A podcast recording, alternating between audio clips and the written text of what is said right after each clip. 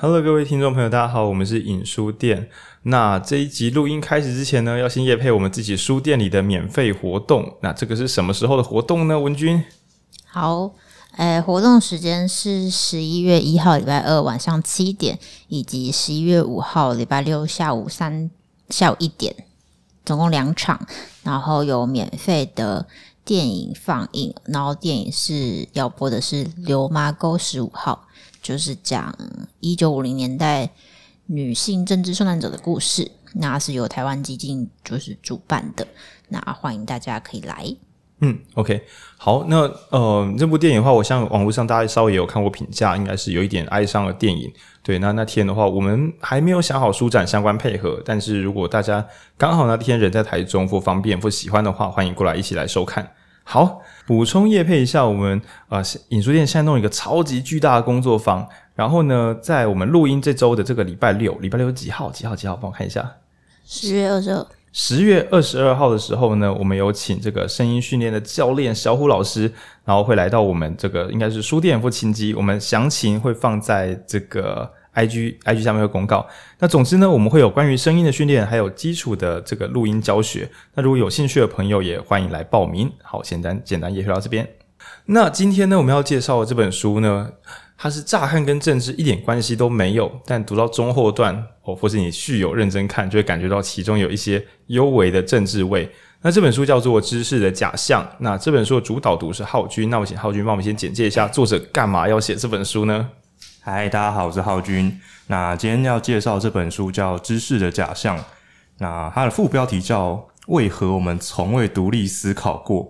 像哦，对，但我们其实我们一般在听到长辈或者是其他伙伴在讲的时候，不是说我们应该要独立思考啊？但这本书就跟你讲，我们为何从未独立思考？但其实这个可能跟它中文翻译有呃有受一点影响。它原文的英文是《知识的假象》是了。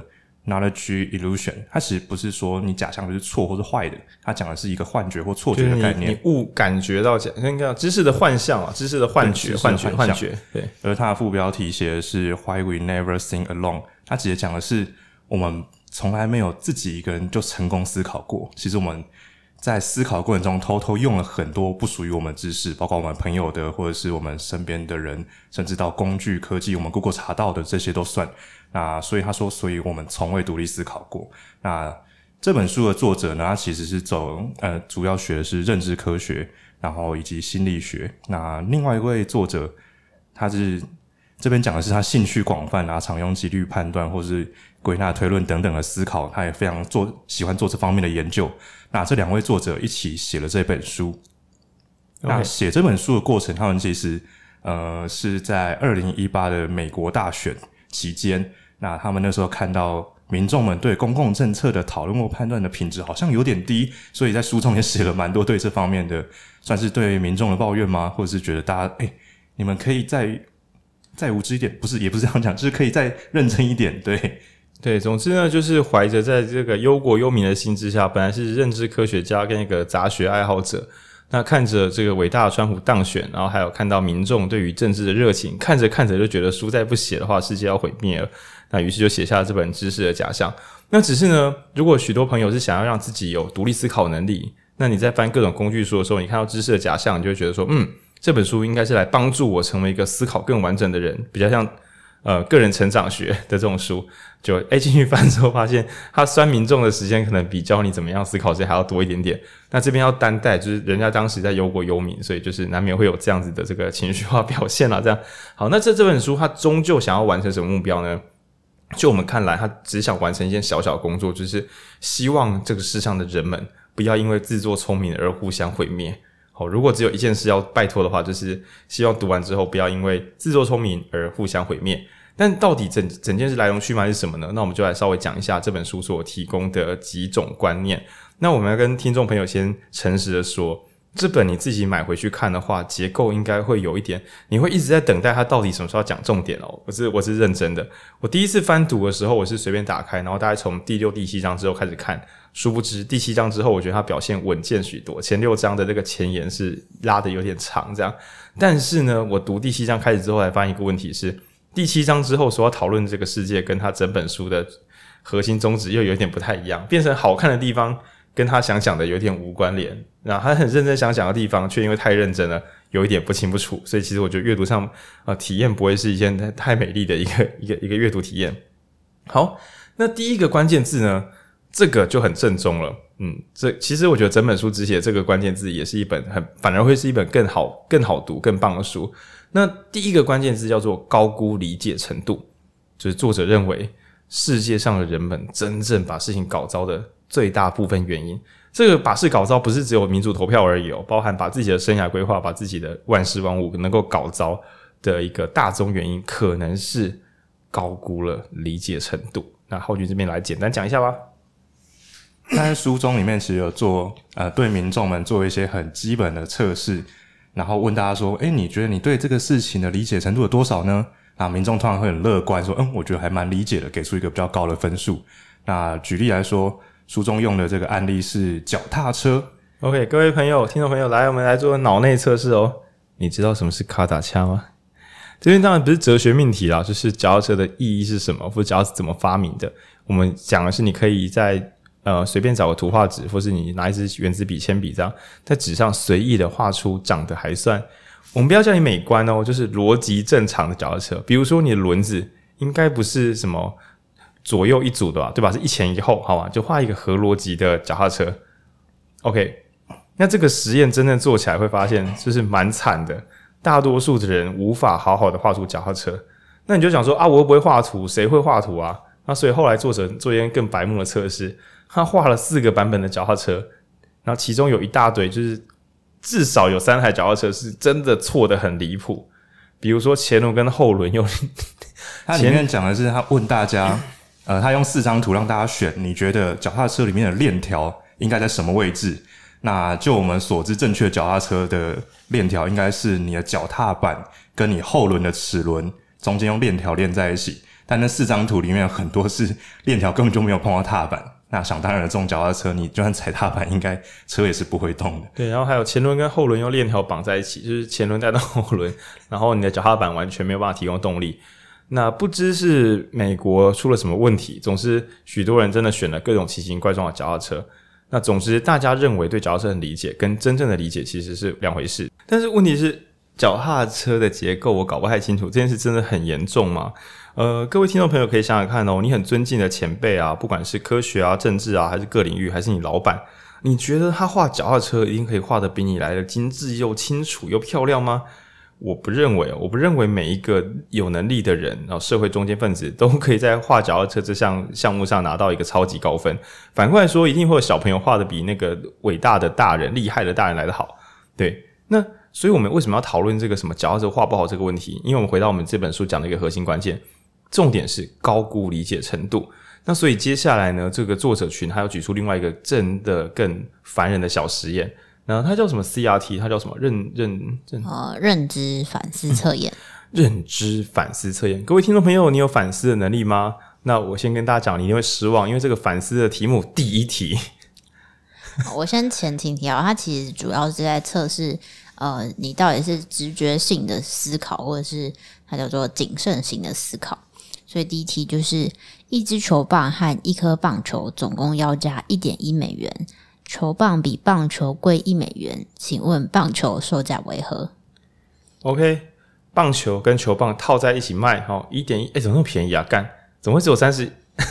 好吧，以前的美元比较大，我们先不要质疑这个题目。这样就是棒球跟球棒加起来是一点一美元，那已知棒球棍哈比棒呃球棒啊，球棒比棒球贵一美元，那请问这两个东西各是多少钱之类的？嗯。哦，那这个一瞬间呢，大大家知道，我我跟你讲啊，你们现在做这个都不准了，因为你们应该知道说这题一定都是陷阱题，引书店就是一个陷阱节目啊，所以呢，这题真正的答案是一点呃五美分跟一点零五跟零点零五，对对，因为一点零五跟零点零五加起来才是一点一哦，而不是大家直觉可能会觉得一个是一块，一个是零点一块，因为这样相减是零点九啊，根本就不是差距一块啊。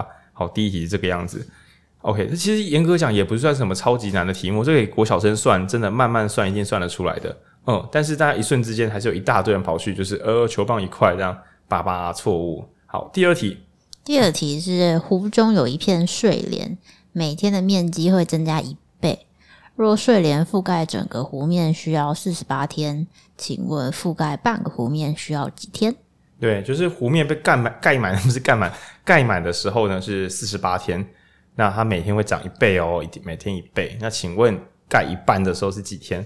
那这题我真的觉得这是 答案肯定不是二十四天啊，就是很多人会讲二十四天，想说二十四天涨一半，四十八天涨完，但就跟你讲说是每天涨一倍，所以它一个指数成长，就是四十七天的时候它就是覆盖。一半，然后最后第四十八天，bang，它就整个盖满了。这样，这是第二题。那听众朋友不要觉得说，哈，就这么简单。这样，第三题就有点麻烦喽，大家可以来试试看。第三题是：如果五台机器花五分钟要可以制作五个产品，请问一百台机器制作一百个产品需要多少时间？这题呢，我我要承认讲，我那时候看到这题，我想说，这个我不用纸笔算，我一定会在我的想一下，对我一定会比较很累。那这题的正确答案是五分钟啦，就是因为五分钟里面啊，你可以有五台机器嘛，啊，每台机器就是经过五分钟各做出一个产品，因为我们做五个产品嘛，五台机器各做一个，所以呢，每台机器五分钟的上班之后呢，它就会做出一个产品啊。今天你有一百台，它要做出一百个啊，每台各做一个嘛，啊，就是五分钟之后就一百个做出来了啊。这题真的是要想一下，对。可是我觉得这是因为我启动了好胜心啊，因为书中写这三题，我就不想在，我真的很不想要在书中的各种小智力测验有任何败笔，我想要做到全对，我就很认真算。可是你可以想在路边做实验的时候，那个气氛如果是快问快答气氛的话，这个而且又没有惩罚。今天如果说惩罚是比如说要喷干冰啊，或者是全家被杀光光，诶，这个就不太一样。喷干冰我可能还给你乱打，全家被杀光光，你还可以让我算一下好了。那总之呢，在这个快问快答中呢。就发现大家真的是错的一塌，三题都全对的，好像是什么二十趴，反正很少。哦，不到两成。然后即使是 MIT 的学生，也只有一半以下，四十八趴的人是全对的。但不知道这三题要做多久？诶，没时间没没有很明显的讲。我猜他应该是没有，他没有详细的写，但我觉得应该是看你要不要算很久啊。哦、他应该是那种，你要慢慢算也可以，但多数人应该就是说，诶诶，二十四天吧。懂懂懂，对对，但这个时间变异我还是要掌握一下，因为如果说只有五秒钟的话，我就觉得 MIT 真是不得了，五秒钟可以对三题这样。可是因为他他是想要看你是直觉型的思考，或是谨慎型的思考，所以他应该不会是现实的，哦、不是不是不是测那种快速反应这样。对。那假设我们对这个实验的这个判断没有错误的话，你会发现你昨天都会做假设哦，因为这本书叫知识的假象，如果我都不做假设就先猜，就很容易错乱七八糟。好，那这时候呢，我就得到一个麻烦结论：什么叫做高估理解程度呢？就是比如说，我知不知道脚踏车长什么样子？其实这不是很严重，麻烦的在于我们不想要确认，就想要先动手去猜。所以这个测验它的缩写什么 CRT，它其实翻译中文的话，我们不如说它测的是反思能力或谨不谨慎。重点不是你有多聪明，你记忆力有多好，而是你能不能感觉到自己可能会算错。只有感觉到会算错，因为这个题目的难度介于在。只要静下心慢慢算，大概算得对，所以他是在测谁会脑冲先把答案乱按下去，谁会愿意停下来再多想一下。结果发现，即使是名校三个国小生慢慢算算得出来的题目，仍然会脑脑冲按按。对，那这就比较麻烦了，因为万一这个决策是会影响他人的呢？所以我们刚刚一开始讲那个脚踏车，这只是一个暖身，接下来讲的是反思测验，就是你是否会感觉，因为说实话，脚踏车说不定有时候你真的久了生疏了。真的想不起来，所以怎么画都是错。我们这边就就算了。可是刚刚讲的那三题，应该是就算你没有什么社会经验，你没有什么，就是你没有，你不需要真的有生产经验啊，你也不用真的有卖过棒球跟球棒啊，你用推理的应该就推得出来。这个角色是不太一样的。假设你用推理的推出来，我就觉得有点奇幻这样。OK，那接下来比较严重的是，刚刚讲那个 CRT 反思测验啊，其实在许多年前，比尔盖茨有推荐一本书，叫做《真确》。那本书其实做类似的事情。那本书不断的为民众对民众问问题，哈，同样是对美国人了。诶，不对，那本书好像有对不同地方的人。他问的问题大多数就是说，世界是变得更富有还是变得更贫穷？然后女性受教育的人是变多还是变少？粮食是变多还是变少？就这样问。那可能是因为呢，我们新闻媒体大多数报一些悲伤新闻会比较有流量。如果今天跟你报说，嘿，各位朋友，台铁今天又有准时哦。诶，这个还是会变大新闻了啊！不，不是，抱歉，抱歉，抱歉。比如说，如果说今天高铁没有失事，这种新闻是报不出来的。然后或者说今天的某个乡镇小孩子没有饿肚子，这种新闻是无法在任何人眼中被看见、被传播的。这甚至会被说你报这个干嘛？所以今天原则上来讲，呃，负面新闻是新闻的主力，这是有有点没有办法的事情，因为就是跟平常不一样嘛，啊，平常就国泰民安啊，所以大部分爆出来是负面新闻。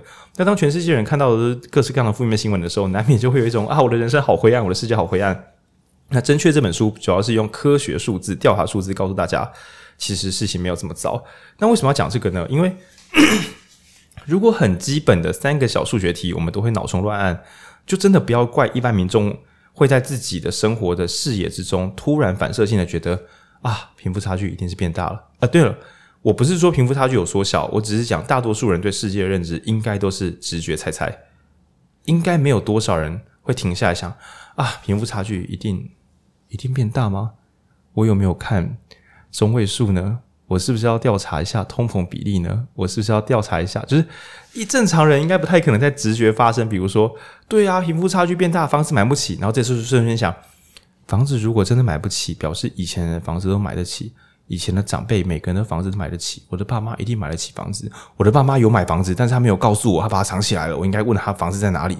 因为以前的长辈每个人都轻松买房子，对吧？你应该会产生这种一连串的推理，但是正常人应该是不至于脑补成这个样子。他就是反射性的觉得我买不起房子，所以原因是啊，当代房价飞涨，此刻的年轻人没有人买得起房子。那直到发现脸书朋友们开始买房子之后，发现哎，奇怪，我的世界出了一点缺漏，这样。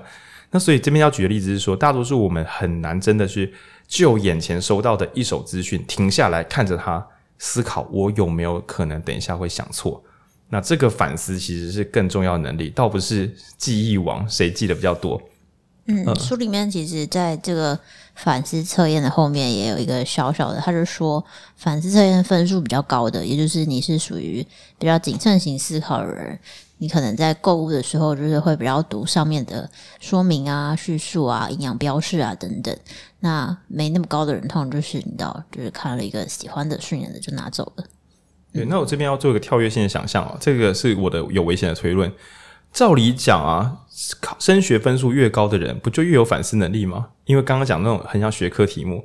但我怀疑是，如果我我国，尤其是我国，如果我国的考试考生们都只有在特定时候才会全力以赴的动脑，而平常其实不太想要这么做。比如说，国中、高中的时候，什么课外阅读材料啊，什么都看得很认真啊，数学、物理、化学分数都还可以啊。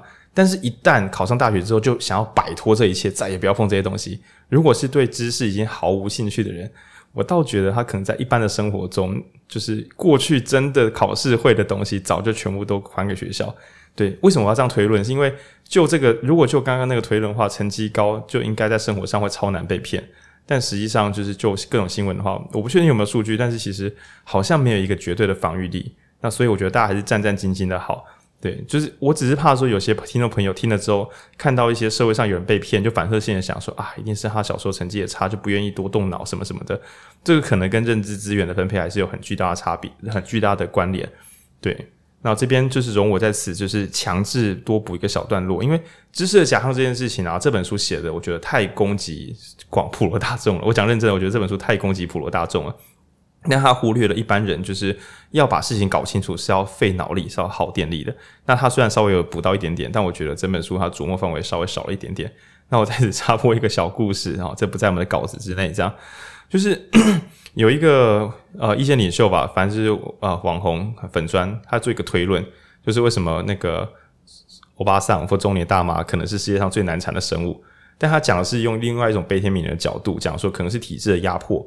先生就怪他，小孩就怪他，就所有事情就叫他做，但是这个人在家庭里面是没有任何权力地位的，就他不太可能跟先生说他不要洗衣服，跟小孩说我不要接送，不行，反正什么垃圾事情都是你去做，然后婆婆可能也打压你，然后娘家也不挺你这样。那如果有一个人从头到尾被压迫到底的时候，当这个人有机会拿到任何权利，比如说去超商，我坐在那边，我我不买饮料，我还是可以坐在那边吹冷气，这是不违法的。他就怀疑说，说是不是这种全部的压迫使这个人他其实已经只要逮到一点机会，他就会想要就是把他拥有的一点点权利放到无限的大。那为什么要举这个例子呢？因为如果一般民众在一世界之中，尤其是社群网络或媒体，无穷无尽的资讯洗到这个人已经资讯超载，越多的资讯还有越多需要判断，还有真假难辨的资讯，尤其是两边资讯会同时出现，在政治上更是如此。越多冲突资讯出现的时候，正常的脆弱的。正常庶民应该就更难会想要花力气去做判断，因为刚刚叫反思指数嘛，反思表示你觉得这件事很重要，我要停下来多想一下。像我是出于阅读时的好胜心，我为了我的好胜心，我决定停下来想，还拿纸笔出来。可是，一般民众如果已经真的累了，就随便了，随便选一个。所以我怀疑这本书讲的，它就是大幅度的忽略一般民众生活如果很辛苦的时候是没有这么多电力可以去做这些演算的。这边做个插播，这样，但是也不能够就这样棒自己老说，所以民众就自由发挥啦，没关系啦，对。因为这本书还要讲更多不同的可能性。嗯，我觉得刚刚就是会回到说，大家可能会觉得说，诶，他那么会考试，他应该不会再被骗吧？但其实就是会忽略了很多这种呃高知识、高收入的人，他们其实生活就是工作时间是很长、很高压的。那他回家的时候，真的没有力气再去看那些呃，不论。是比较简单，也许简单，但跟他自身相关，或是更大的一些可能政治民生议题，他真的就是找一个可信的资源就听了就算了，而没有办法，真的没有空去判断它的真假。所以我觉得那个真的跟学历啊，或是什么是没有关联关系的，比较像是真的是你有没有那个认知资源去。去好好的理解跟吸收，就像刚刚我我为什么要提说他在书里面讲到说你买东西的时候有没有认真看？我觉得这也是很很花力气的一件事情。我觉得小孩就在等我了，我就是抓了就跑啊，怎么哪哪有空看什么生产履历？对啊，有时候真的就是这样。我觉得不是一个好或坏的，呃，这不就是不能依依据这个做一个好或坏的评价？我觉得蛮不公平的。嗯，哦哦哦，对，那。刚刚讲的还算小事啊、不知道反思嘛，然后或者是记不住脚踏车嘛，就是总记忆力有限，我们会说这还好。那你说不知道反思，呃，好吧，我可能生活出一点纰漏，但接下来麻烦就再扩大一点点。在书里面的时候有问十个小问题，啊，这十个问题我没有背，我先随便讲一个好了。比如说，地球是绕着太阳转，还是太阳是绕着地球转？还有出十二题小科学测验，那是它第三题。那其他题目还包含这样像是。呃，孩子的性别是来自于爸爸还是取决于妈妈？哦，这题我觉得很多婆婆如果搞清楚的话，生不出男生哦，真的是怪他儿子哦。因为我想各位听众朋友这么热爱我们这个奇葩电台，应该知道 X 染色体跟 Y 染色体吧？好啦，有时候久了年久失修会忘光光。那种是男生是 XY，然后女生是 XS 所以说如果要生男女的话，组合起来。男生、女生怎么样都是提供 X 染色体，所以决定到底会不会生男生女，就是看这个这个先生的精子今天丢出来的是 X 还是 Y，这样就这么简单。他问了十二个题目，我们这边就不全部念出来咯，因为这是有点多。那总之呢，我小心翼翼的做这十二题，那我心中渴望全对，结果还是出了这个零星小闪失。我记得我第一次做是全对的，可恶啊！那为什么要讲这件事情呢？因为诶，那个数据帮我念一下，就是。他是在哪里做实验？对全队的人比例多少？十二题，这是国中大概就有教的基本科学题。对，然后还有包含像什么抗生素是不是能够杀病毒？这题我觉得应该正常民众蛮好错的，因为就是抗生素嘛，但是抗生素是杀细菌啊，对。然后，嗯，答对率不太一样哦，但就是和他的十二题的答对率在就是落到落在四到八成之间。最高的是八成，这题是数百万年来各个大陆的板块都不断的在移动，未来也会持续移动下去。板块会漂移，对，这个是有八成的人会。对，大家最知道板块漂移论，那错最多是哪一题啊？宇宙是大霹雳后所生成的。哦，就是那个宇宙大爆炸这样。嗯，哦，那我猜是因为如果他在美国做是基督神学神学，对对对，可能会有神学上的一些变音这样。OK，好，但是作者并不是要说你十二题都答对，你就是个科学，好棒棒。那我们先讲一下，如果不对会怎么样好了。那因为呢，在这个我们先不要批评台湾，因为这个没有讲台湾。在美国来讲，就是有时候他们的广告台词会写说这个产品不含，就是比如说这个 我乱讲，有这个水果不含 DNA。哦哇，不会，因为他们很常讲基因改造嘛，所以说非基改就算了，还写要无 DNA。这个就很像是台湾人知道一个老笑话，就是说什么这个产品不含添加物、不含化学成分。那你只要国中化学，你真的有稍微醒来一阵子，你应该说刚开始上化学的时候，那个什么物质混合物、纯物质那一段，你还有醒着，你就会知道万事万物都是化学组成。对，诶，等下有没有可能不是化学组成的成分？不是，任何成分应该都是化学成分啊。对，如果是物体的话，只要是物体的话，就是化学成分。那如果今天说我的线上课学不含化学成分，这是可以的，因为那是知识，那是框架。这样，你的你的声音，对，声音是本电台不含化学成分，这还可以这样。我们的声音没有辐射，对对，我们、嗯、对应该是没有辐射，理论上是光才会有声音声。但因为我对辐射真的辐射应该是波，但是声也是波，声音的波不是一种辐射，但是这边波需要介质，这样算是没有化学成分吗？借化学成分传导。Okay. 但不含化学成分，你没有拿到化学物质，你要要被传导过来。所以听众现在并没有收到我们的化学物质，好，它只有被我们的波，而且是电转换，所以是它那边的化学物质碰到它，我们的化学物质不会碰到它，我们的空气。好，OK，Fine，Fine，Fine，、okay, 科学人，对，杀郑国，好好好，难怪这个会卖不好，没有，我是这样，不是什么科学月刊什么的，慢慢收掉。好吧，对，不要说美国，台湾的科学月刊也是不好撑不住啊。这样好，那为什么这个很严重呢？因为许多公共政策啊，难免会跟一些基本的生物、地科、物理、化学相关。先不要说到高中分组哦，就是大致上来讲，国民教育，好吧，以后到十二年国教的话，这些东西就是全部人都该知道基本盘。因为如果大家对核能不了解啊，对生物不了解啊，对很多东西不了解，可是公共政策一下子跟你讲核能发电厂，一下子跟你讲早教，一下子跟你讲什么电容量。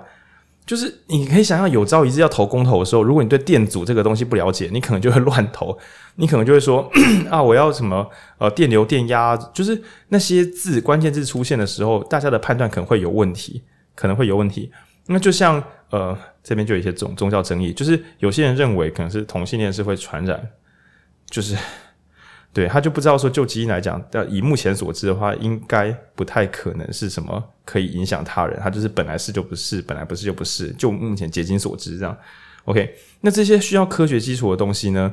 如果大家基础已经不是什么信仰不同的问题啊，对，是信仰不同，就是有些是信仰问题，可是有些是基础知识根本就是错的。那我们前面讲知识假象嘛，你搞不清楚角色长什么样子就算了，可是你心中如果想说。世上真正干净的东西，应该是不可以含有化学成分的。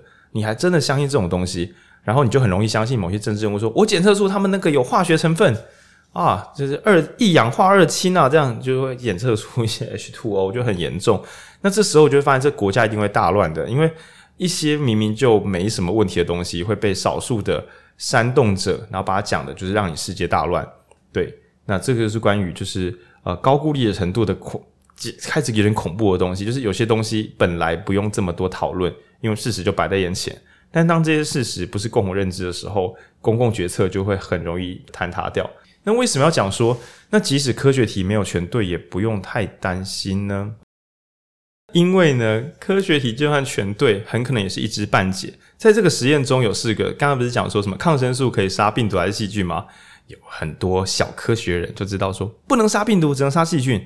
但如果再多问一句啊，为什么可以杀细菌呢？剉赛，因为抗生素是诶、欸，其实我真的太久没复习。我身为一个中医系学生，我之前也有读过这个病理学。就我所知，有应该是杀什么荚膜，就是穿孔啊，然后流出。但我的破碎印象里面，好像又有抗生素，好像又有不同机转。好像又不是只有一招，好像有不同招，而且不同的细菌好像又有不同的，有些好像是荚膜，就是它的那个外套，有些外套强化，所以抗生素杀不死，有些又怎样怎样的。总之，就我的脆弱印象，抗生素不止一招，然后细菌也不止一种。但我就觉得这是我读过书的好处，就是我隐约知道这件事没那么单纯。所以如果有有人跟我说抗生素就是怎样怎样，我就会心想，这个借我查一下，我很久没读了，没什么印象。但今天如果有人跟我说经济学就是怎样怎样，我就说哦，原来如此啊！这样主要就是因为我真的不是那么专业，所以我反而很容易觉得我知道了。OK，那所以呢，今天要讲的前面三个都要小心，就是不是脚踏车搞不搞不搞清楚哦，不是背得出来跟背不出来的问题，然后也不是你快问快答答得快不答得慢的问题，然后说你是能不能反思，然后也不是你的科学知识丰富与否，讲的是那个是非题做得好不好的问题，重点是你能不能感知到自己可能会做不好。或是如果要进公共决策，你就要有点警觉，我的搞错可能会雷到其他人，那这些事情才是真正比较重要的。所以读到这边的话，你就发现有点烦啊，因为你开始读这本书，它叫做那个呃知识的假象。本来你是想要让自己变得呃，想成为一个思辨高手，在会议大杀四方，就你读着读着发现整本书都没有要这个意思。这本书都说我我没有要让你变得很厉害，我是要跟你说小心不要雷人啊。对，那所以如果是想要当成长书读的朋友，应该会大失所望。他真的没办法教你如何成长这样。那接下来他要提出另外一个概念，那我这边把它换算成一个说法，叫做辅具失能。作者认为，人们有了知识的这个资料库之后，就自以为变聪明了。那这边有做个欢乐小实验，这是假的，这是假的。就是他就给你看说，科学家发现一种新的石头，然后他会怎么方解石会发光，叭叭叭。那科学家已经掌握这件事情了，然后再给大家做评论，就是觉得，诶，你对这个石头了解多少？然后他发现，大家就会觉得自己了解这个。其实整个新闻都是乱写的。有两种版本的新闻哦，一种是科学家已经掌握了这个石头发光哦的这个机转；另外一个新闻是，虽然它在发光，但科学家其实还没有搞得很懂它在发什么光。然后于是让这个读者们去评论你对这个石头了解多少。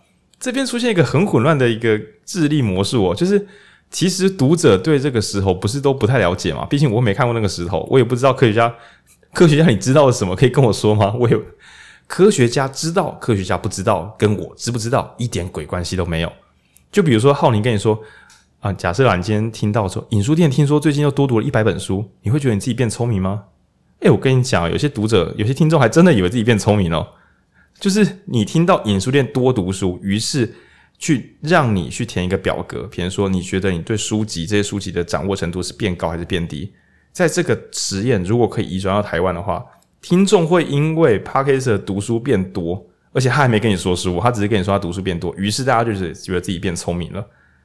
然后这个实验还有一个更闹的第三招，就是说科学家已经掌握这个石头的秘密，但是因为这是军方机密，所以不能跟大家说。于是民众们填表时又觉得这个我真的不是很清楚，科学家知道。但是我碰不到，所以关键并不是科学家知不知道，而是民众们心里会先偷猜，我是不是离这个知识更近了？因为既然科学家知道，他又没有要不讲，那这样就是我知道啊。科学家不知道，那就是我不知道啊。科学家知道，但他不能跟我讲啊，那就是我不知道。但从头到尾根本就跟我一点屁关系都没有啊。那为什么要先讲这件事情呢？因为你各位观众朋友，你各位听众朋友，你们是不是都可以用 Google 查东西？你现在就是一个聪明人了，对吧？我跟你讲，你什么都查得到，你现在什么都知道了，对吧？这就是麻烦所在。那当然还有另外一种朋友也很麻烦，就是你听我们说书，所以现在你应该已经跟读过这些书没两样，对吧？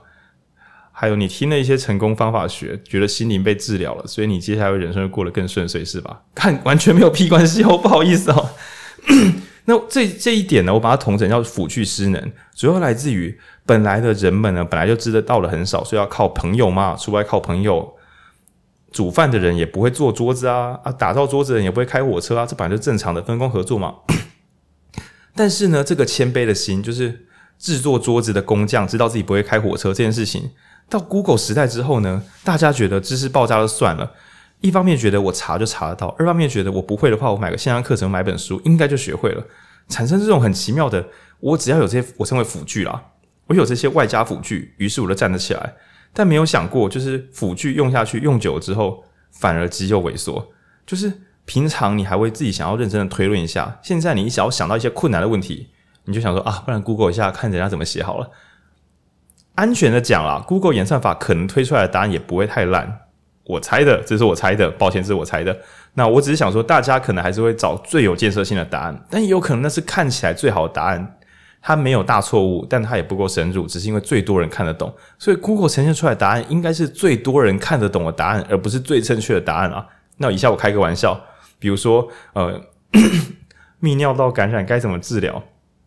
你查出来的文章绝对不会是论文，你查出来的文章一定是康健或是一些医疗网站上写出来的你看得懂的东西，因为同样的繁体中文的读者能看得懂的水准应该有个极限。不太可能是二零二二年最新的泌尿科学会的那篇 review 变成第一名文章，不太可能，因为一般人不会查那个东西当做基本知识。那你说医师会查，因为医师的总量没有多到可以把它查到变成排名第一啊。对，所以这就是麻烦所在，就是我们知道的不多这件事情，随着我们什么都我们什么知识都拿到之后，这个知道自己不知道的能力正在被剥夺，因为我们的辅具已经无穷无尽了。对，你已经可以随便套上一个镭射手枪，就以为你自己的手会发光啊，就变这个样子。然后也套上你的机械脚胶哦，套上你的这个电动滑板，你就以为你自己跑很快啊，整个都搞错。更糟的是，如果你眼前的东西都是幻象，你可能也难以察觉。那所以，当今天我们套更多这个独立思考辅具的时候，这些东西一旦出了差错，或是你把它都拆掉的时候，大众可能会变得更脆弱一点点。对，这是关于辅具失能。那当你会想说啊，所以不要 Google 吗？哦，当然，这这本书完全没有这个意思，只是他认为装了这些辅具之后，人们的警觉心正在一点一滴的消失。对，那作者有举个例子，是医疗业的朋友一定会很喜欢的。呃，有许多人都会在，尤其是外国，他们查出来的东西又是英文的，不是开玩笑。因为台湾如果查英文资料会觉得很正确，外国人查英文资料不知道会觉得更正确。查了很多就是 Google 到的一些那个医疗网站内容，然后就就跟医生指指点点讲说这是不是该怎么治，甚至会说我已经自己先查过了，所以应该是什么病，该什么病。那这很容易造成延误治疗。为什么？他自己拖了那个时间了，他自己用奇怪疗法拖了时间。对，那这可以当做是辅具，反而使这个思考离他越来越远。你本来还会说啊，我物理不好，我化学不好啊，本来现在不会了，因为你有 Google。OK，那第第二第一点我们讲高估理解程度，第二点讲辅具失能，那第三点呢？第三点呢，则是要引用网络上常常用的迷因梗，先承认吧，你的朋友就是你。那为什么会这样讲呢？刚刚不是有讲说辅具嘛，就是我们把那个脑子外包到 Google 上面。这件事情可能会削弱我们的能力，但是其实我们的祖先就是这样活下来的。我们的聪明才智很多时候是藏在朋友身上哦。嗯，那在书里面它叫做知识共同体。那它的意思就是说，它开宗明义就讲了嘛，我们的能力，我们尤其是思考能力，其实很有限的。但如人类为何又是一个以思考能力出色为好像为傲的一个生物呢？对，就是连脚踏车都不会画，还在那边人类成长啊。没错，可以。对，那其实主要就是因为我们主要靠的是在需要的时候可以提取其他人的知识，比方说，呃，我今天刚开始想要录音，我可能就想说，哦，来问问看影书店是怎么录的，或者是我刚开始想要阅读，想说啊，好想知道影书店是怎么读书的，诸如此类。就是我不会的事情，我呃，我不但知道，就是可以问人，也知道要问谁。就是我的车子坏了，我就去找修车的师傅等等。那他称这个为知识的共同体。那好处就是呢，你本身不需要储存那么多的知识，也可以活得不错，对对，活得不错，甚至是有所谓的成长进步都是有可能的。但呃，问题就是先承认你就是你朋友，就是你的朋友，如果呃就是还好的话，你可能也就呃蛮还好的。对，那这边我就要稍微自贬一下，就是我时常有一种这个玻璃心，就觉得我没有没有去优秀的国外大学读书过，是一件终究是一个缺陷。那主要就是我虽然自己平常觉得自己很聪明，但我只要想到这世上还有真正 真正完整的教育，而且我没有接触过，还有我的英文很烂，导致于我不能够看第一手的文献，我就会时常觉得说糟糕。那些真正的最聪明脑袋的这个储藏区，其实离我是有点远的。也就是说，我虽然是可以 Google，虽然是可以读书，但终究不是用这个怎么样最严苛的方式去快速的获取那些最正确知识。那只是我自己觉得我个人的小障碍。好，那刚刚讲说，所以你的朋友就是你嘛。所以呃，有些国家的人民会比较辛苦。如果这个国家的人民们工作品质都很低落，那于是你看到的素材，举例来讲啊，我们先不要讲说别人不好，我们讲别人好。我去日本旅行的时候就觉得说，唉，如果我想要开一间有风格又美丽的、让人家舒服的店家，我真的应该要多去，不要说欧美国家啦，因为有时候纬度不同，不是国情不同，至少日本要多走走，人家真的是什么东西都很漂亮。我的天啊，到底怎么弄的？那主要是如果我一直接触这些东西，我需要本人是一个美感大师吗？诶，其实还好，我光是我身边接触的这些东西这么厉害，它就成为我的潜意识。当我想要取材的时候，我也会知道去哪里取材。所以，听众朋友们，我们先讲贵跟便宜的方法。贵的方法就是把你自己放在超厉害的地方；便宜的方法就是脑中建立一个索引，就是你有想要的追求的东西，你可以一时无法靠近那边。呃，比如说你想要跟一些很厉害的人聊天读书，这可能没那么容易。但是什么叫索引呢？就比如说你定期翻一下他们在看什么书，然后你就跟着看；或是他们在听什么节目，他们在看什么电影，你就跟着看。这个索引就是我知道去哪里找资料。比如说呢，呃，我很喜欢呃让子弹飞，那我可能就自己知道说这是一部厉害的作品。那我要讲隐喻或者讲一些冲突性或讲政治的时候，我知道说那是我的，我就是有个小书签，我知道我可以再回去看一下它。那我不用参加什么让子弹飞子弹那个台词背诵大赛，不用这样子记东西，但是知道有什么问题要去看看哪些人怎么讨论。嘿，这样子是比较好的。那当然你会说，那这个外包如果他们出错了呢？抱歉哦，错了就是错了，这是没救的。那只是平常的我们可以借由找寻正确的这个资料库，来让自己变得更强大一点点，而不是靠自己变得全能全知，因为我们的时间有限。好，但是呢，刚刚讲的是你精益求精，想要变得更厉害，那你可以这样做，你可以把自己置身在一流的环境，然后或者说把自己做一个好的资料库。但我们这边要讲的是凡人版本哦，回来讲凡人版本，就是啊，为什么我刚刚讲你的朋友就是你自己？呃，原因是因为我们会借用身边朋友的智力。我们刚刚讲的使用网络或使用意见领袖是一回事，我们更常用的是身边的人。如果你住在家里的话，你家人的思考模式很容易会影响你哦。嗯，因为你跟这个资料库相处时间最多，即使你很讨厌他，你只要相处的够久，难免就会复制到你身上哦。如果你都觉得你的朋友很白痴，常做一些智障决策，但你们又处得蛮好的。这边处的好是你真的蛮喜欢这个人的，只是他有时候会犯一些错。对，久了之后，你要说这个思考模式不会到你身上是不太容易的哦。正所谓，然后开始讲一种中国谚语，这样对。所以，我们上个礼拜不是有读那个《当和尚遇见钻石》，然后讲说什么莲花有莲花本来的潜能哦，就可以出淤泥而不染。但真实世界的话，你真的要内心带着奈米镀膜，才有办法出淤泥而不染哦。然后，所以呃，以前有一些统计啦，就是一样是不清不楚，不知道科学证据在哪里的，就我查出来的跟大家分享，就是你的。真正的收入很可能会跟你最亲近的五个好朋友的平均数相近，诸如此类。那以这些整合上来说，像今天这个知识的组，呃，不是知知识的假象，我们如果思考模式包含对工作的价值判断，然后对工作的要求等等的，想象一下你身边的朋友每个人都工作磨人，然后说，诶，这个东西为什么你不交出去？说，哦，虽然过了，可是我觉得还是不行诶。就如果你身边的人的认知价值观都长这样，然后都实事求是，你要在你的这种朋友。面前耍白痴，我也觉得你是一个，你的朋友没有把你惹喜，或者你还没有感到压力山大，也是蛮不容易的。所以，我先不要说什么放到国外去求学啊，然后放到呃厉害的学院里边学东西啊，这个我觉得光是确认你的朋友圈是不是脑包太多，哎呀，怎么会这样子呢？啊，或者你的家人是不是脑包，这件事情可能对你本人的影响比较巨大。对，因为这个。没有人可以独立思考，好吗？我们的书的名字就是 Alone，独自思考。你的取样决定你后面的思维表现。那听众朋友可能想说，哭啊！我听你昨天跟我讲这个，就给你一个希望，就是你如果身边的人都没一句能听的，你就戴着耳机，好不好？二十四小时播放影书店，至少 至少我们会再转录一些，我觉得我们觉得还有点厉害的东西给你，而且会告诉你影书店也未必可信。一边灌给你东西，一边跟你讲这台可能不能听，好吧？我们尽力在做独立思考的这个工作了，而且我们很尽力的告诉你，读书没有这么简单，避免大家听完之后觉得啊，我会了，让我想到小时候看那个那叫什么啊，范进中举，对，我好喜欢那个画面，然后就听众啊，我会了，然后只好把你打醒，你会什么了？对，那只是关于这个，你的朋友就是你，共享智力，集体智力，嗯。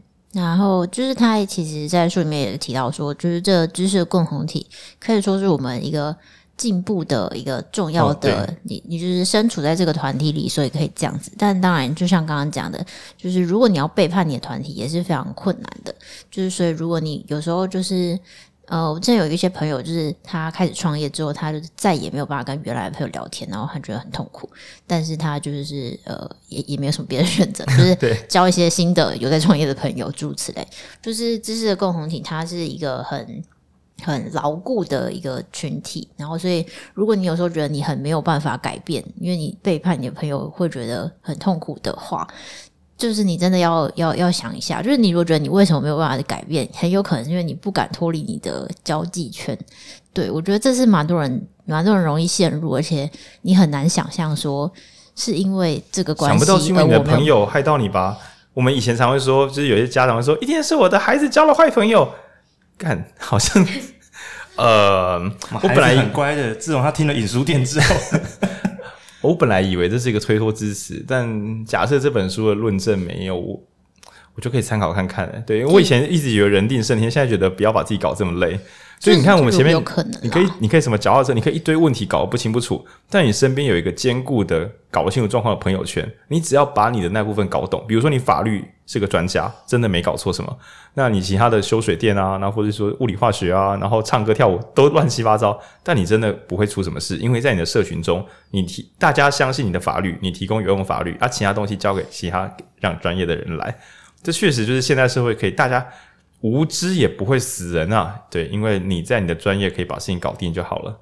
嗯。嗯，但是我觉得这本书，就我们刚好提过这本书，就是结构有点混乱，就是因为它它其实稍微讲了一下，说，哎，你可以这样，就是有知很呃知识的共同体有这个面向哦，但是知识的共同体也可能让你搞错，就是你的朋友大家都很清楚某一件事情，你就以为你也很清楚，但其实你根本就不知道。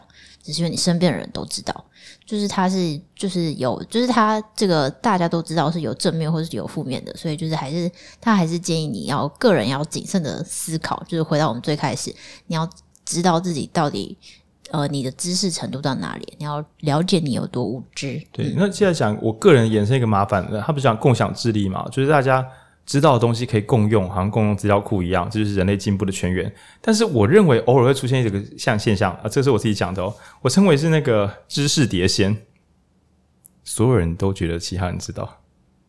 公投好，如果跑出来之后，结果最后你知道投票结果终究会有人不满意。每次选出来总统之后，不是都会有人说这个总统有很烂吗？就是不管选谁都会发生这种事。可是那个总统不是大多数人选出来的吗？而绝大多数的选民也是因为是。看市场、看风向上谁要赢了，所以来投那个人。跟你没胡烂，大家都支持他，我投他应该不会错吧？啊，你为什么支持他？我看大家都支持他，哎、我也是。所以到底谁支持他？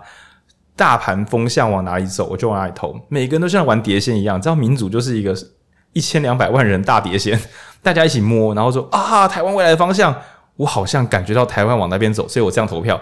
然后说，等下不是，那就是你投出来的，不是啊？我是看大家这样投的。然后每个人互相指责说，该是谁投的啦？诶，虽然是我投的，但是是有人现在带风向哦。每个人都觉得是被别人带风向，但是没有发现自己也是那个风向。然后我称为知识的碟仙，这是书中没有名词，因为外国人没有碟仙，他们可以有别的玩法。那为什么要讲这个呢？因为集体智力如果是一个错觉的话，今天我们相信一个法学专家。然后今天我们相信百工百业，可是有一个东西刚好大家不太相信专家。我个人认为就是政治，就是你很难想象。呃，这样说好了，台湾如果今天说我们要怎么样来抗癌，我们就来问电机系的人，不太可能啦，对不对？那如果说我们今天怎么盖水库，那我们就来问心理系的人。那我们今天要怎么投出总统，我们就来问政治系的人。浩俊，你政治系你觉得？呃。大家都有不一样的想法了，有时候我们政治系也没有在互相相信，对吧？就是只有当民主投票的时候，大家没有在在小政治系，不觉没有人认普遍选民不会觉得找政治系的人下判断会最佳判断，而是要相信民主，所以很难得的会有一个知识的共同体。当我们需要一个集体知识，当要分工合作的时候，竟然有一个学门是大家自己看着办。然后就会变成那，所以大家怎么看？那我们都知道，人生在世最危险就是说啊，为什么你这么做决定？哦，大家说的啊，谁说的？不知道，大家。那但是如果投票本身又是靠大家做判断的话，那就是没人在做判断了，就是碟仙了。那可以想象，刚刚那个碟仙啊，如果再套回到跟科学相关的，就是因为我觉得台湾在讲核能的时候，好像就每当讲到一些政治，一旦沾到政治议题啊，科学就无效化。比如说，本来我们会相信医师会治疗癌症嘛？但你相信卫福部会处理那个吗？COVID-19 吗？一定有人不相信，因为他觉得那是对方的政党。今天假设国民党上台，然后再盖新大楼，然后只要地震有一个裂痕，本来是油漆裂缝，一定马上被说是土木技师工会跟他们勾结，所以那个检测报告有问题。所以聊政治最麻烦的是最后开始攻击专业单位，说专业单位跟政治挂钩，所以专业单位不可信。但当今天我们是用集体智力来解决我们的这个人类问题的时候，你又去攻击专业单位，专业单位一旦崩塌，这里就变成知识真空区，你就多一个东西可以来玩知识碟仙。比如说高铁怎么盖，公投，每天要怎么盖，每天要怎么用料，都用公投决定。那这个实验呢，他们真的有做过。刚才讲集体智力好像有它的伟大，我认为这是我认为，因为我没有把书切割很细，应该是专业的知识分子有在上班的时候，知识分工、集体、集体共享智力是很棒的。那之前不知道哪个北岛小做个实验，好像是我觉得那可能是广告，我这边没有做田野，就是某一个球队，他就公开自己球队的所有训练。大家不知道有没有看过网络上有一个游戏，是所有人一起投票玩那个宝可梦。就是大家一起投票，按上下左右翻按 A B，然后大家一起投票，投票就按那个按钮，然后看可以要玩多久才可以把宝可梦从从那个出发点打到破关。然后呢，那个球队就就用让球迷投票来决定要选谁上场，跟要怎么训练。对吧？因为就是集体的智慧，那那个球队后来就打超烂，就是哎换，因为很多时候像中华职棒不是就说啊，为什么不这样换人？为什么不刀嘞？为什么不打啊？为什么？那所以就试着，就是反正球迷嘛，就让球迷来选择要怎么打。那结果就是烂到爆炸，超级烂。对，那我们就发现说，哇，真正的专业工作如果交由大家自由发挥的话，这个知识的碟仙感觉不会带我们往正确的方向走，而且大家还会互相责怪是谁做决定的。嗯，那这就是混合前面的综合几点，不知道就算了，不知道就以为知道也就算了，不知道就以为知道，还以为有专家知道，结果那个专家也不存在，是大家自以为有人知道，但没有人知道，那就很像所有人都有人在开车，但方向盘那边放空，给他 auto run，然后看会不会出车祸，就会长这个样子了。对，所以也是从这边来回推说，这整本书。没有很认真的谈个人成长，主要是因为他他看到这个知识大碟仙啊，就是民主啦，挂号的 知识大碟仙，让所有人都有自作聪明的空间，然后这些自作聪明的人又可以来决定世界未来走向。那我这边挂号一下，尤其是美国哦，大家美国人知识碟仙下去，美国真的蛮能够决定世界走向的。对，那如果美国人知识碟仙，这个危险性可能会比这个普丁。哦，在那边玩他的普丁碟仙来的更可怕一点点，因为这个人家的碟仙火力比较强大，这样。好，所以暂时我们先在这边先打住。那我们要有后面我会给一些个人化的建议，但是接下来呢，我们在读完不管是高估理解程度，或是辅具失能，或是你的朋友就是你，那这个地方之后，我们找到一个有趣的小东西，叫做智力测验迷思。那请浩君帮我们解释一下。那如果你有听众朋友觉得自己很聪明，智力测验很高分的，等一下这段你会不是很会稍微削弱一下你的自自尊啦，对，但是会告诉你去哪里会更有用哦。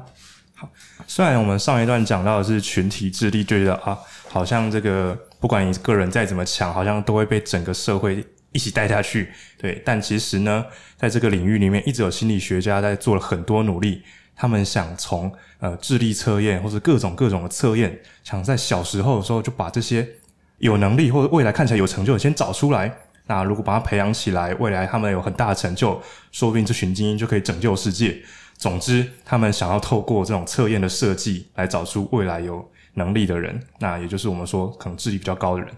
但如果你们学生时期有做过智力测验，应该会发现这个题目呢，跟我们做的那种学科测验好像不太一样诶。什么大考、基测、学测，那这些学那学科测验呢，好像只能测出我成绩以及我能够填大学，它跟我们的智力好像又不太一样。对，那这个其实是自己心理学家也是偷偷在说，对你的学学测成绩跟你未来成就可能没有正相关，反而他们设计的这套智力测验是更有相关的。那智力测验的项目，大家有印象的话，可能包括基本的语文判断、逻辑判断。然后还有数学简单的运算，以及几何空间的一些推论，它其实比较考的是你的思考逻辑跟推论。那当然有其他比较变体的，包括说，呃，记忆力测验，连续给你六七个单字或者是几个数字，让你去背出顺序。那这种反应测验虽然不是传统纸本填写的测验，但在科学家研究后发现，这一些不同项目的智力测验，其实能对同一个人测出来的分数是差不多，他们是可以互相通用、互相验证的。那不管是你的智力测验中包含其中哪几项，只要包含的项目够多，那其实测出来的准确率都是相当高的。对，总之如果有父母亲的话，你真的很喜欢给小朋友做智力测验，就是做一套就好，反正测出来结果很有趣哦。不管测哪一种系统的，反正大家分数每一套系统都呈现出来差不多。对，你不用再多花钱哦，测一套就好了。那这个测验分数就经过他们长期追踪，确实也跟他们成长成年之后的个人成就是有有相关的，但是。虽然有相关度很高，还是有点误差。那心理学家一样继续尝试做做各种的那个测测验题目的改改良。后来他们发现另外一个东西，他们叫做群体智力。群体智力跟我们传统的智力测验当然有差别。大家想想，应该有印象，我们小时候考那些智力测验的时候，都是自己跟写考题嘛。那甚至有些东西是你可能有印象的，就透过你反射性记忆中有的东西直接写下去的。那这个可能就会让你的智力测验分数比较高。但他们现在做这套传统，哎，他们现在做的这套群体智力测验，题目相当的不一样，甚至连考试的制度都很不一样。这群科学家设计来设计出来的题目呢，他们是让三个人组队组成一队，然后一次有四十组的人来考试来做这个模拟测验，那就是有四十组的玩家，哎，四十组的学员进来考试，考试题目包括让这三个人一起对着电脑下西洋棋。就是跟电脑程式去下西洋棋，那期间你们谁要去点键盘，那呃谁要去点滑鼠去操作，或是怎么样去讨论，都由你们自己去判断，让你们去团队解决这个能力。那当然还有其他其他的题目，它就比较不像传统的学科测验，当然还是有，那一样都可以让你们三个人组队讨论去解决这些问题。那这种群体智力测验测完的结果，他们一样做了长期追踪，发现呃这几个测验出来的分数呢，跟未来的成就。对应程度是更高的，比传统的个人智力测验还更高。那他们其中有讨论出的结论就是，这可能跟我们前面提到那些呃知识共同体是有相关的。因为在未来或是我们人在生活之中，很难是靠自己个人的记忆或是个人所拥有的知识解决一切问题，反而我们需要的是提取身边的资资讯，或者是提取。呃，透过科技怎么去提取更多的知识来使用？那这种提取能力或者辅佐你的伙伴提取知识的能力，可能会对未来的成就会更有帮助。那就像呃，他们美国社会之中有很多人有成就的人，你回去看他的经历会发现，他在学生时期其实都是嗯、各种运动项目团队里面的重要领袖，例如球队队长或者是。呃，啦啦队队长等等，还有体育竞技项目的重要成就的话，他其实很容易对应到未来在社会中、在工作上去带领团队获得更大的成就。那这个其实就是他们在反复实验中得出群体智力一个非常重要的结论。这边有很酷炫的是，很难想象从小到大的考试啊，我我自己是七十七年次的，我很确定我小时候应该是智力居冠，就是谁考试成绩最高，谁就是最好的学生。虽然有德智体群美啊，但是好像应该是智力是一个王道，很少有班学校同学风云人物是他是美术或是音乐超强，所以是全校之冠，比较少。那体育的话，好像也很少被摆到这么高的位置。结果发现全部搞错了，应该是群育居冠。谁是协调王？谁可以在国小时候带领全校的小学生一起跟老师站上会议桌，然后说我们要让合作社开放时间变长？这样的人。哎，真是太太鬼了，真的太鬼了。对，就是谁能够让越多人的脑子动起来，谁就是更棒的人。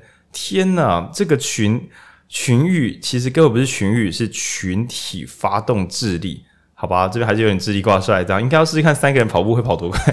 对，那也就是说，呃，如果这个实验没有错的话，应该是有有，应该是说，呃。大部分的工作都需要很多人合作，所以你单体有多聪明啊？如果你的单体聪明是建立在旁边的人派不上用场，或是旁边的人还会弄得很不爽，那我恐怕这个你的才能也是没地方可以发挥。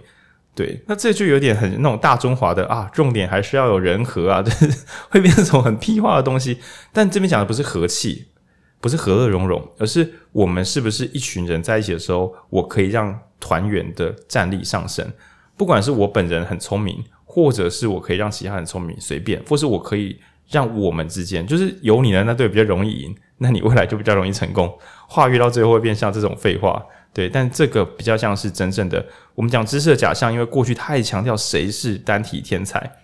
那作者有提出一个小论文，就是诺贝尔奖什么一开始的时候好像论啊不是诺贝尔奖，就是论文啊，一开始的时候的作者大部分都是一个人到一点五个人，就是一到两人之间就可以写一篇论文。然后现在呢，比较国际顶级的一流论文，大概的平均人数好像已经到五点五到六之间，就五点多。所以你可以想到说啊，当代的科学家变弱了。以前人家两个人觉得，比方长辈一代不如一代，以前的科学家一个人就可以发论文，你现在要五个人啊。但其实我们换个想法，就是啊，好吧，基础研究做完了，越后期的越困难的研究，需要更多厉害的人才一起做得出来。标准可能在上升，对手也在变强，所以就需要更多人来合作。那当世界往这个地方发展的时候，如果我们还很认真的强调谁是那个单体的天才，那你可以看各种动漫里面那种单体的聪明的孤高天才，大概就是拿来给主角队伍垫档的。最后呢，可能是一群有点平凡的人，因为可以互相信任，可以一起发挥才能，然后最后比较有机会取得胜利。当然，本来我以为这只是动漫里面的一种 一种团队合作美学，好吗？就是《Jump 三本柱》友情的那那一部分。但上回头看起来，好像也不是在唬笑，就是那个可能不是友情，而是谁能够让团体发挥最大战力，这可能才是长期的关键。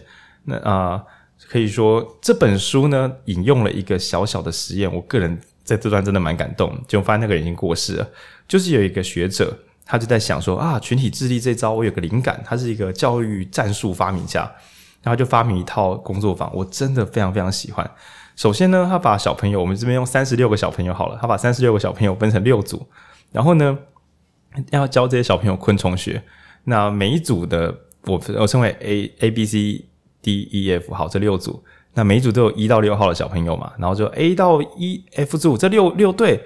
一号小朋友出席，然后就各六队都跑出一个小朋友嘛，然后就教这六个小朋友昆虫是怎么吃东西的，动物啦，不是昆虫，动物是怎么找到食物的。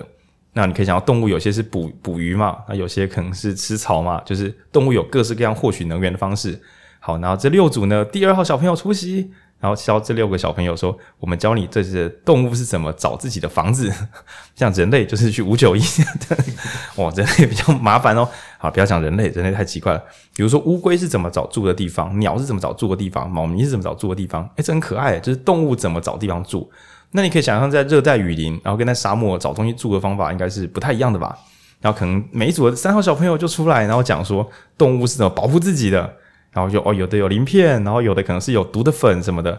然后这六个小朋友呢，就每一组的六个人都被分到 六个不同的专业领域去做学习，然后再把这六六个小朋友放回去。于是 A 组现在就凑六个小朋友，各自有各自的专业哦。第二组也各自有各自的专业。这些小朋友本来都是一个菜鸡，谁哪个小朋友是动物学专家？拜托。然后接下来出这个作业。好，请六组的小朋友呢，设计一只动物，帮我设计一只最厉害的未来动物。然后大家就开始胡笑，但是你会发现这些小朋友已经不可能真的在胡笑了，因为呢，每一组的一号小朋友就会说：“等一下，我们你不要胡乱，动物吃东西不是这样子的，你这样子它会饿死。”比如说，你就想要制造一个生物，它可以飞高高、跑超快，然后就第一个小朋友就会跟你说：“可是它吃的东西不够，他会饿死，它不能跑这么快。”然后二号小朋友可能就会想说：“不行啊，他有地方住。”所以等于是每一组在唬小这个超奇幻未来超厉害生物的时候，这六个小专家都会在组内互相的提供一些有建设性的想法。然后他们发现，这样子跑一 round 之后啊，这三十六个小朋友全部都变成超级强的动物知识专家了。我先不讲它的机转到底发生了什么事，我只是在听到这个实验的时候觉得非常非常的感动，因为觉得。首先，每一个小朋友在组内讨论的时候，每个人都觉得自己是有用的人，所以在集体智力的时候，不至于出现那种所认为专家委托啊，他一定比较会交给他吧？因为每个人都会，大家很容易把决策权或是思考的这个权限交给比自己更厉害的人。就今天，如果我听到蒋勋讲《金刚经》，说实在话，我就会多多少少自己会懒得读《金刚经》。我觉得蒋勋老师讲这么好，我何苦再去浪费时间？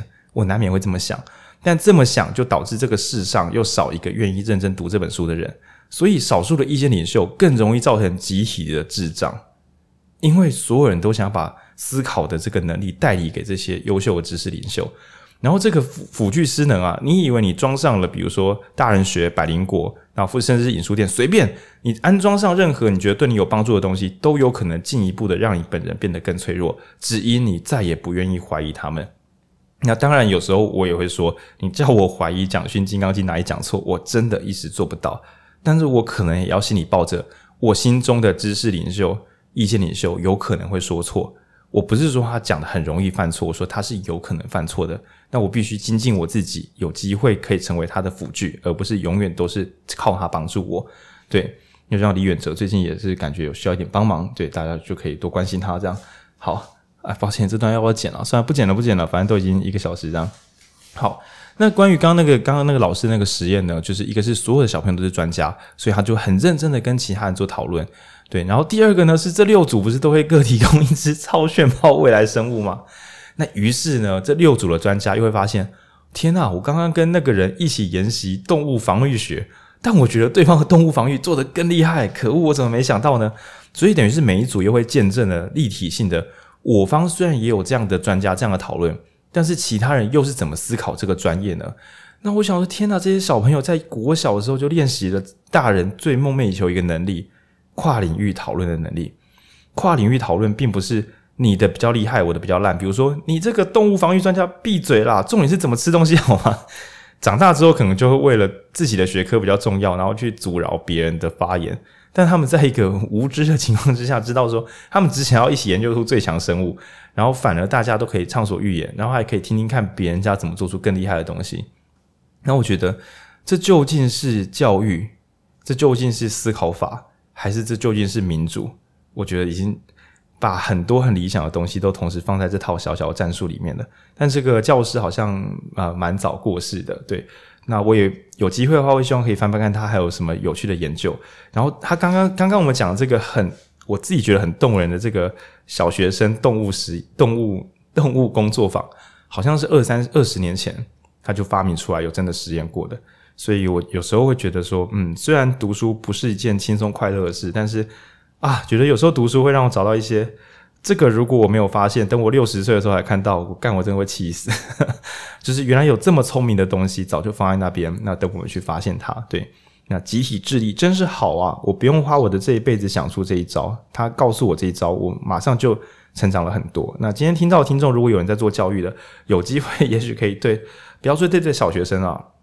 我觉得这对社会人士应该还是很有帮助的。像审议式民主啊，不应该让大家直接凭空来讨论，因为他就是虎小打嘴炮而已啊。应该是分个组，那有人去研究，哎，这六个大人你们去弄懂公共预算怎么分配的啊？这六个大人去研究，我们告会有老师来教你为什么街道会这样设计啊？这六个大人去研究建材成本，然后再把他们分回去讨论最棒的台湾街道应该怎么样。这可能会远远超越本来的是本能式讨论，因为我们本来知道东西太少了，所有人都彼此重叠，到底要怎么样在毫无专业的情况下讨论出新东西，是有一点点苛求的。所以也不是说什么啊，台湾民主不够，不是有时候可能是格式设计有问题，所以大家无法真正的把智力都发挥开来。好，那以上呢，大概是我们真的是大重组之后的，从高估理解程度，然后到辅具失能，到你的朋友就是你，到最后的。集体智力测验，对，你跟你的朋友一起赢才算是赢啦，嘿，大概是这样。那这本书我们各自对它有一些评论，像我觉得我浩我浩宁啊，觉得这本书其实有很大的政治关怀，但它的书名都没有讲，这可能会让想要关心政治的人没有发现这本书。我觉得在讲公民政治的人看这本书应该会有一些启发，但你这个。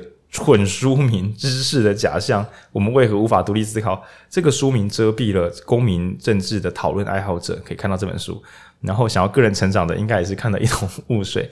对，那书中甚至有提到说，有一段他真的离题啊，我我平常也会离题，作者也是离题了。他直接写说，公民实在太喜欢讨论价值而不讨论结果，所以最后会公民喜欢讨论进步价值，但不去问什么叫做进步结果。那这个会发生什么问题呢？因为价值是不需要实践的啊，这是一种感觉啊。那结果是一要付出成本，二我要看到成果，这是要检查的。对，就是比如说早餐店有早餐店价值，说我们想要打造一种早餐店的氛围，给大家一种早餐店的质感，但没有卖早餐，这太这是鬼扯啊！但早餐店如果今天跟你说，哦，我们今天呢，就是你只要花二十五块，我就给你一份吐司。那第一二十五块它能够活得下去呢？第二吐司你要拿给我呢？这两件事情是。没办法用就是唬洨的，就一定要真正做出来。那所以作者认为，今天如果我们只就价值讨论的话，不要说什么知识假象啦，本来就没有判断基准啊，连知识都不需要啦。那就更不要说什么集体智力的的实践，因为这不过只是一个打嘴炮大赛而已。那作者的政治关怀在这个书名之下是被隐藏下来的。嗯，这是我对这本书的这个评论。这样，那浩君有什么想法吗？对这本书，我在看本这本书的时候觉得。嗯，蛮吃力的，因为它很多东西都蛮散的。但我又重新去看了一次它的目录，我发现这本书书名叫《知识的假象》，然后主题包括我们刚才提到有个东西叫“知识共同体”，这可能是它主轴。但是它里面的篇章有非常多不同领域的东西，包括认知科学、社群人际，然后还有我们身体构造就是脑化的内部那一段落，还有政治环境跟科技发展。它在一本书里面塞下了这么多的章节，但其实在我读起来感觉会蛮零零蛮凌乱、蛮散的这样子。对，而且他很认真的想讲，就是尽信书不如无书，要独立思考，但没有这么容易独立思考。但是这本书，你知道，读者在看一本书的时候，作者很认真跟你讲说，这本书就是不一定呃，跟你讲说，人可以独立思考，人也不能独立思考，人有集体智慧，集体智慧也不一定有用。他这个立场上的摇摆，当然我知道他是叫我们不要随便盲信一件事情，但这个摇摆过度，就很像影书店，如果录音，我我会时常刻时刻提醒，就是说。不要只迷信，但如果我一直强调这件事情，那听众难免会想啊，所以现在我到底要不要听你讲？对，所以就是那个配重有点配的不是很稳稳稳健啦。对，嗯，他甚至就是他甚至有自嘲说，像是就是有可能就会有认知科学家写一本书告诉你这样的事情，就是这书里面他真的有这样的段落。然后我觉得他真的是呃，就是读起来结构有点混乱，跟书名有点误导大家。因为我也觉得他真的是想要跟大家说，就是你很容易对自己到底理解多少事情有不太，就是你的这对这件事情的认知会是错的。然后比影响比较大的，通常是在更大的议题上面。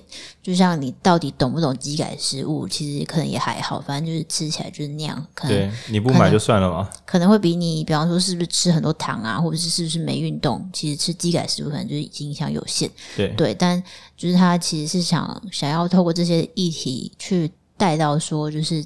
更多、更大、更重要的决定，我们是没有在深刻的理解，甚至我觉得没有理解就算了。因为比方说，我投票的时候，我就说：“诶，我不知道，哎，我真的乱盖。”跟我，诶，我真的超级清，我其实很清楚。比方说，核能好了，我真的知道核能就是很烂，所以怎么样怎么样，那是不太一样的。哦，你主要整本它其实要讲的是你个人如果误判了算了，但是如果集体误判导致影响全世界或全体，就不太妙。对，那更糟是大家还不是知道自己在误判，还是全部人都觉得自己很认真在判断，但其实都在瞎搞，那就更可怕。嗯，他在防范这件事情。好，那这本书最后，他如果说我们要帮他下个总结的话，书中的中心思想是什么呢？嗯，书的中心思想应该就是，呃，你要先知道有知识的假象这件事情，你要时时刻刻的去衡量自己到底是不是真的知道这些事情。对，那这是第一个。然后第二个重点就是刚刚前面有提到知识共同体这件事情。那你的你呃，你的好坏可能都是你可能受困于这个知识的共同体，但你也可能受益于这个知识的共同体。那就取决于你要怎么利用它，然后。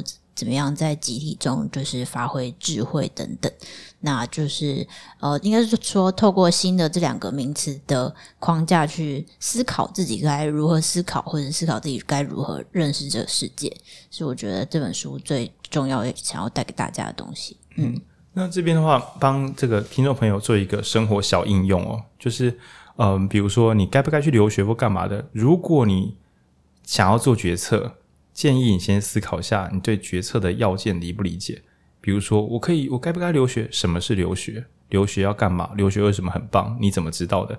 最好你都有坚固的这个 reference 可以确认你的所知，那以免你花了很多努力，就像传统的学生花了很多时间，听说要认真考大学，搞了半天考上一个也不知道要干嘛的大学，再说大学到底在干嘛？难道你高中的时候知道，现在不知道吗？不是吧？是你高中也不知道，现在也不知道。你高中时不知道，硬要考，还是怪怪家长，或是说怪一下教育体制？但是，但是，但是，这样要玩到什么时候呢？对，在下自己的决策之前，确保自己已经收集到必要的资讯，再来动脑，以免你之所以解不出来，是因为你根本没拿到题目啊。你的题目是一张白纸，然后你说这题要怎么解？我该怎么做呢？先去把你的考卷拿到一张正确考卷，再开始作答，好吗？对，因为很多人问问题，其实是根本就是连资讯都没有整理完，就想要做决策。那你去问什么顾问都没有用，他就会他顶多帮助你去搞清楚你的问题。嗯，这对一般民众来讲，应该是这个样子的。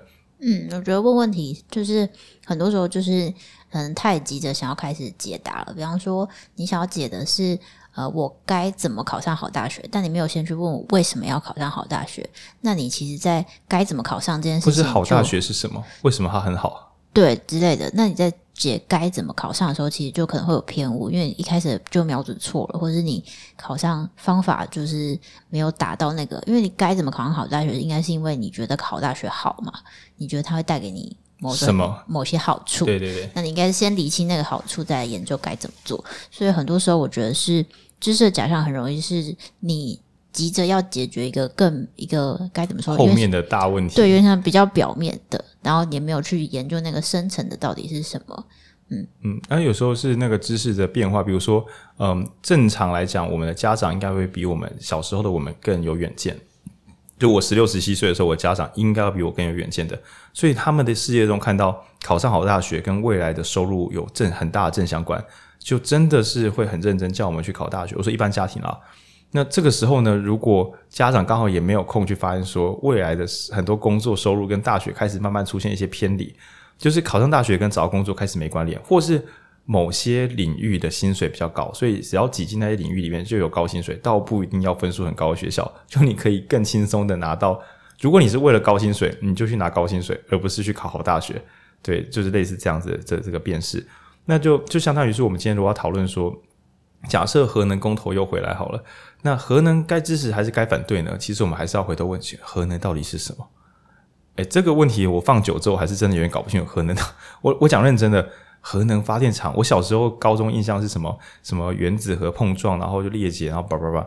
那我的困惑是啊，现在是真的是用我高中知道的那个东西吗？然后还有呃，那个所谓什么中子就是碰撞啊，然后或者什么冷却棒啊啊，现在到底现在这个世界二零二二年用的那一套设备？到底长什么样子？啊，它的稳定度到底怎么判断？啊，它的危险程度到底是用什么判断？就是我们可能要知道，在决策问题之前，前面还有很多很多要知道的资讯啊。如果那些都不知道，那你就要知道，诶，我真的想瞎猜，诶啊，那也没关系，就是瞎猜，或者你就放弃，不要乱投，这样对，也也不是一个这个错误的选择，这样，嗯，好。那最后呢，给一些这个小型建议啦，因为这整本书真的没有太多方法学教你怎么过得更好。那所以我们自己整理出了一堆小建议。那以个人来讲啊，这边我诚诚挚的推荐一招我个人的大绝招。书中有讲到思考方法分两种，一种是不是正向跟负向，一种是顺向好了，一种叫逆向。所谓顺向思考就是什么呢？呃，我今天的放手之后笔掉地上，那于是如果你等下问我笔放开会掉地上吗？我就想根据我过去的经验。会，就是对未来推测这样。那所以这是什么样的麻烦呢？就是刚刚我的意见领袖讲的东西，大家说很棒。等一下我讲意见领袖说话，所以他说的话很棒。我根本还没看他在写什么，我先预判我的意见领袖，我爱的政治领袖，等一下的表现一定是好的，因为他上一季表现很好。我上次买股票他会赚钱，所以明年他一定会赚钱。就是从过去推测未来。那我不是说这一定错。对，那另外一套思考法，他说是像专业人士在诊断的时候都会这样，像医师啊，或是各种呃需要做诊断工作，比如说企业顾问也是，你来的时候说，哦，我头痛，医师并不会说，哦，你昨天头痛，那你明天会头痛，不是啊，他的工作是解决这个问题，所以他会想说，那你昨天有干嘛吗？你前天有干嘛吗？他开始回推，是发生了什么事使你头痛？那一个是往前，一个是往后。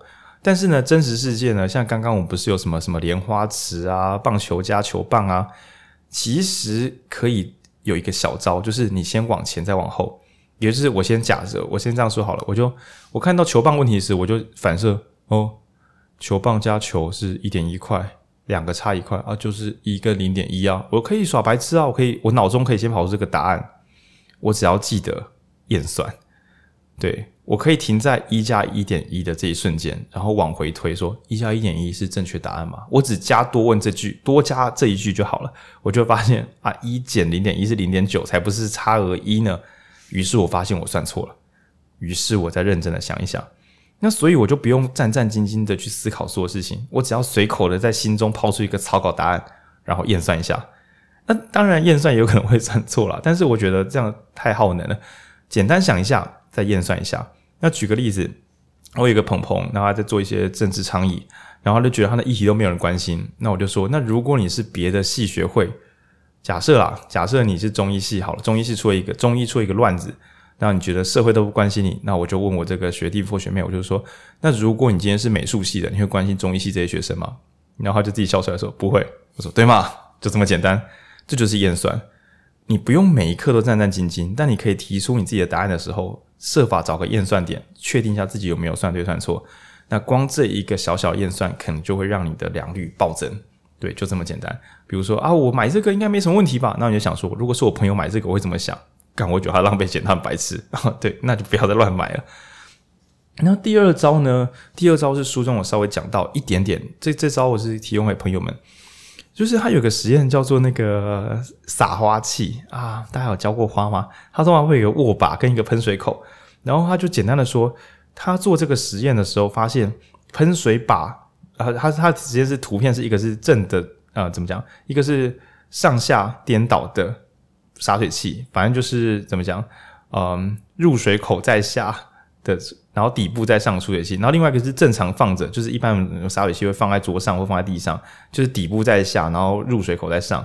然后那个实验非常的无聊，就是图片跑出来问你，现在这个洒水器是正的还是反的？那就按正反正正反。你可以心中想说是保特瓶或干嘛的正负反，这不是很简单吗？这样，然后他发现啊，洒水器的握把如果在右边的话，大家的反应会比较快，因为大部分是右撇子。那这个实验做出来之后，就觉得天哪，我们的判断力跟体感是有关的。这些按这些按钮的人啊，只是因为这个握把离自己的右手比较近，所以他比较好想象他自己能不能够握那个握把的时候，这个洒水器是不是正的。所以，不管是教育工作者，或是你生活中有很多要判断的东西，尽可能把你的知识，如果你有些非记住不可的东西，比如说什么法律啊，或是呃，或是会计啊，干嘛的。尽可能用生活化的东西让自己记住，尤其是一些重要的东西。那用一些感觉到的东西来记住，会记得比较长久。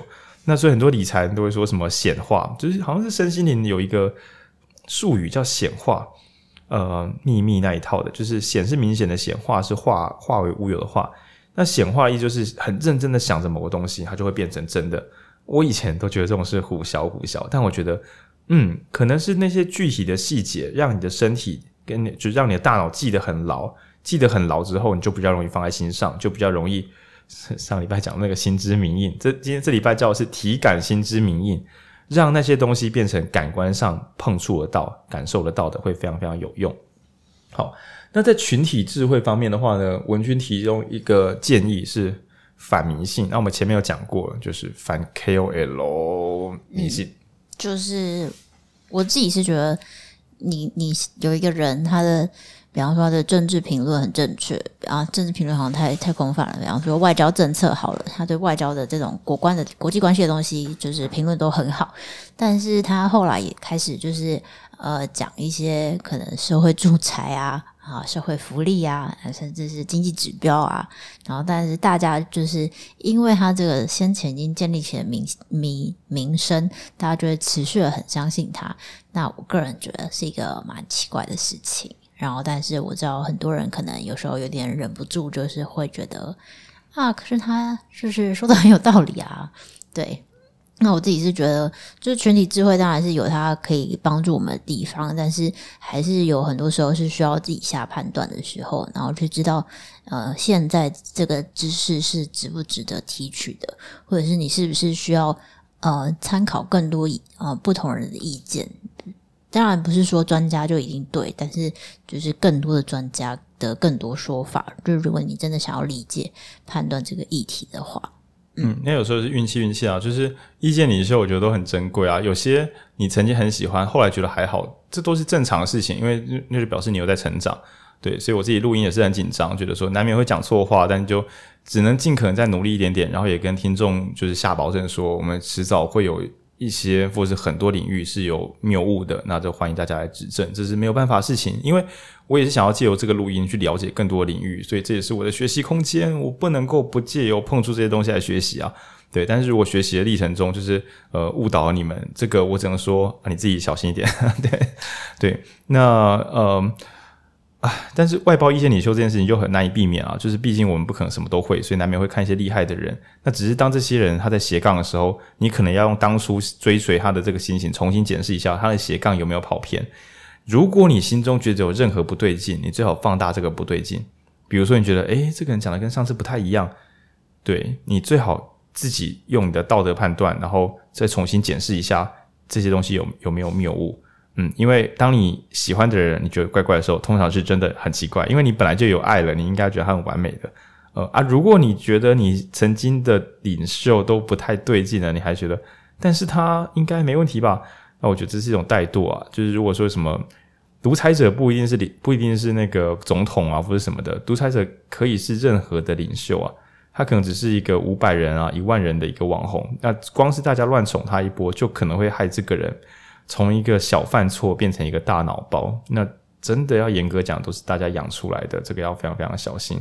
对，所以在想说那个知识碟仙，意见领袖不小心讲错的时候，下面还跟他瞎起哄，那眼前这个人就一定以为，那我就是那个神，毕竟我走哪里，大家都会跟我走。但其实不是，大家是就是跟着其他人走，所以误以为眼前这个人是神，所以全部人都搞错，连碟仙本人都以为是自己在走啊，真可怕。然后在群体的这个智慧上，浩君有一个一个建议，我觉得也蛮不错的，是沟关于沟通啦。那我称为是这个很有效的有效的会议，对对。那其实我这边也是在书里面有翻到一一就是一段段落在讲这个，他那段在讲呃群体学习这件事情，那其中一部分就是说。我们要如何确认我们自己到底搞懂了没？或者我们要如何知道我朋友他想的一件事情跟我想的好像到底一不一样？到底一不一样？那关键在于哦，就是比如说你有个喜欢的妹子，她想说我想的跟她想的是一样吗？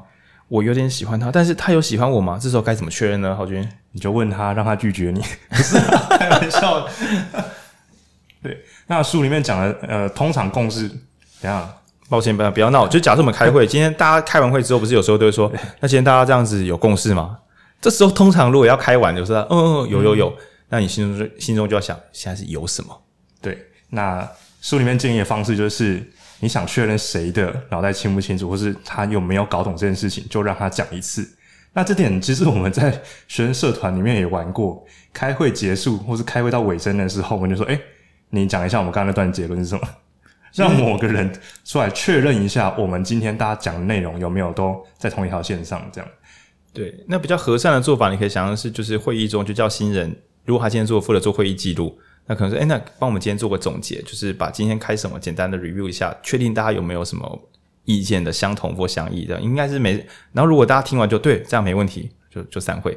但是最软的版本，因为会议记录那个应该人蛮清楚的，会不会只有会议记录那个人脑子很清楚，但开会的人有人不清楚呢？那所以这时候呢，比较刺激的做法就是，会议中就点那个看起来没有在专心的人说，那个你起来讲一下今天我们在开什么。通常如果点的漂亮，就会炸掉，他就会整个乱讲一通。对，那我们后来是有一些比较和善的培训方式啊，就我们就说啊，今天开完会哈，反正我们每次会议结束都会随机点一个学弟来讲，大家今天就好好开会这样。对，避免有人断线，然后结束之后才发现啊，我今天失败了，我今天浪费了，这样。算是处罚，也没有真的协助到他成长，对。但其实让他主要发表，那就让他主动发表。应该说，不管我们在讲学任何东西，我们主动发表的同时，其实也是更确认自己的认知有没有清楚。有些人光是讲到一半，或者像我常常自己录音或导读的时候，讲到一半发现，哎、欸，我以为我懂，但我没搞懂。对，就是我以为我读完书就懂了呢。真心公杀小，对对对对，所以透过讲出来来去做厘清，无论是让别人厘清我，或是我厘清自己，都是一个。很重要的学习步骤，没错。现在就想跟各位听众朋友做一个这个快速学习免费教学。首先选一个你有兴趣的领域，不管是政治、经济、哲学，随便任何你爽就好，美妆随便都可以。然后呢，下次看到任何意见领袖发文，你觉得哇，他说的好好哦，那你不是说正常可能是按个收藏或按个分享嘛？试着分享或收藏之后呢，自己再写个五百，把那个文章遮起来，不要再看，写个五百字，再把它贴出来，说说你的想法。如果你发现靠，我真的不知道说什么啊，恭喜你，你真的什么都没有收获。对，那你会说，那可是我就不太会写。好啊，那你可以用录音的。像我写字也是比较慢，我话太多，所以我每次看完，我当然有可能讲错，但我就是读完就是录一集。那我录的时候，我也发现，我为了听起来让书看起来就是体面有系统，所以我真的读的远比以前在随手乱翻认真个百倍。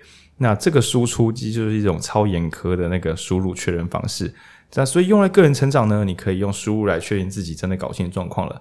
那用在会议或是协，就是各种团队合作的时候，有一招也很好玩，就是一个很复杂的概念，如果大家都误以为弄懂了，就我们之前跟伙伴有试过，就三个人开一个很复杂的一个机制的会议，然后完了之后我就说，等一下，我怕我们三个有误会，所以我们一人拿一张 A 四纸，画出机制图，就是 那个因果关系，画一张图，然后再再三张图打开来对一下，每个人讲一下我们刚刚在开什么，结果发现三个人虽然很认真，但是三张图有一些出入。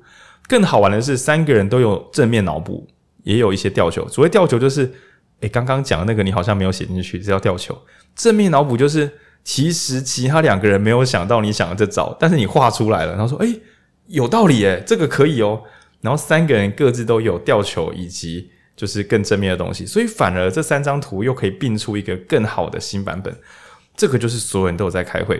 那所以相当于是我们今天如果要开说，呃，假设啦，我们今天要把书店，然后呃，让更假设我们要开会，叫做让更多人愿意来逛，不应该坐着就开始一个一个讲，应该说，哎，我们每个人先准备十分钟哦，然后开始，或是来之前先准备，然后一二三摊牌，那或是结束的时候，我们整个会议开完，然后大家简单的写下小笔记，然后如果人很少的话就，就就是可以用网络方式或什么，就是大家一起手写或是打电子档，然后在自己的社区那个。不管是云端硬碟或什么，然后就一二三上传。那这时候呢，大家彼此看一下，不是为了指责谁在脑包，而是为了确认大家有没有一致的共识。因为怕的不是谁厉害谁不厉害，而是万一每个人的版本都有蛮大落差，重点都不一样。那等一下大家回去的一起努力，到底是要 到底是要去哪里？这样对。那我觉得这个在工作上是超级方便的。那主要是因为我们前面不是讲说，连脚踏车都会画歪吗？对不对？那更不要说开会，其实更复杂。比如说，我们要让大家对我们有更高的信任感。那现在你已经有知识假上这一套，你就知道，嗯，更高的啊是要多是，是要更高的啊是要多高啊信任感啊怎么知道有没有信任感？那所以你就会发现说，有很多东西本来就非常的这个难以检定。那这当你知道。所有人都说对，我们要有更高的信任感。那你心中想，嗯，大家可能还不是很清楚这是什么。那再做一些细节的讨论。那也许是使用 OKR 或是各式各样的技术，其实都是为了避免我们误以为大家知道了。对，那这件事情是书中真的没有补这么多，但是我们从它中去抽取出一些小型建议。那包含就是可以对自己的思辨做验算，那或是让自己想要的东西变得更具体一点。那或是呢，不要再迷信你的意见领袖了，他是一个很棒的人，但他应该不是完美的人啊。那以及最后的，和你的伙伴一起对答案，哈，这大家一起多重验算来判断是不是在同一艘船上，那可能都是可以让我们天生的知识假象，哈，脑容量有限，判断力有限，让这个知识假象不要成为一个阻碍，然后让集体智慧、集体的智力可以帮助我们。这个我们就是不是泛用的，我们是你跟你身边那群人叫我们，可以让我们啊走得更好。那当然用在民主上就有点复杂。我认为作者并没有解释到，如果在民主社会中这套该怎么样完美，因为他有写说，如果你认真的叫民众动脑想政策，去判断政策好坏，大家就不看。所以你乱写，他会觉得你好草率哦；你写很认真，他会觉得好烦哦。那要写得刚刚好，大家要看，又有时候看心情跟看信仰。所以我觉得在。如何让公民们可以一起共好，倒还没有什么完美解方。但退而求其次，个人或是身边小群体，我倒觉得刚刚那几招已经算派得上用场。好，那今天我们就先这样。那祝大家可以就是有美好的个人及群体学习理论。那同时也不要因为个人觉得自己本人就是你听众，不要因为觉得自己不够聪明，然后就觉得这事情很严重。好，自己至少要告诉你。大家都很白痴啊，这样重点是如何白痴白痴的，还是可以过不错的生活，然后可以跟他人有理想的合作，然后可以让自己还有身边的人变得更幸福，这比较重要。那至于什么智力测验啊，或者是什么才华高低啊，那真的都只是讲给人家笑而已啦。好，不要太在意，就这样子，晚安，拜拜，拜拜。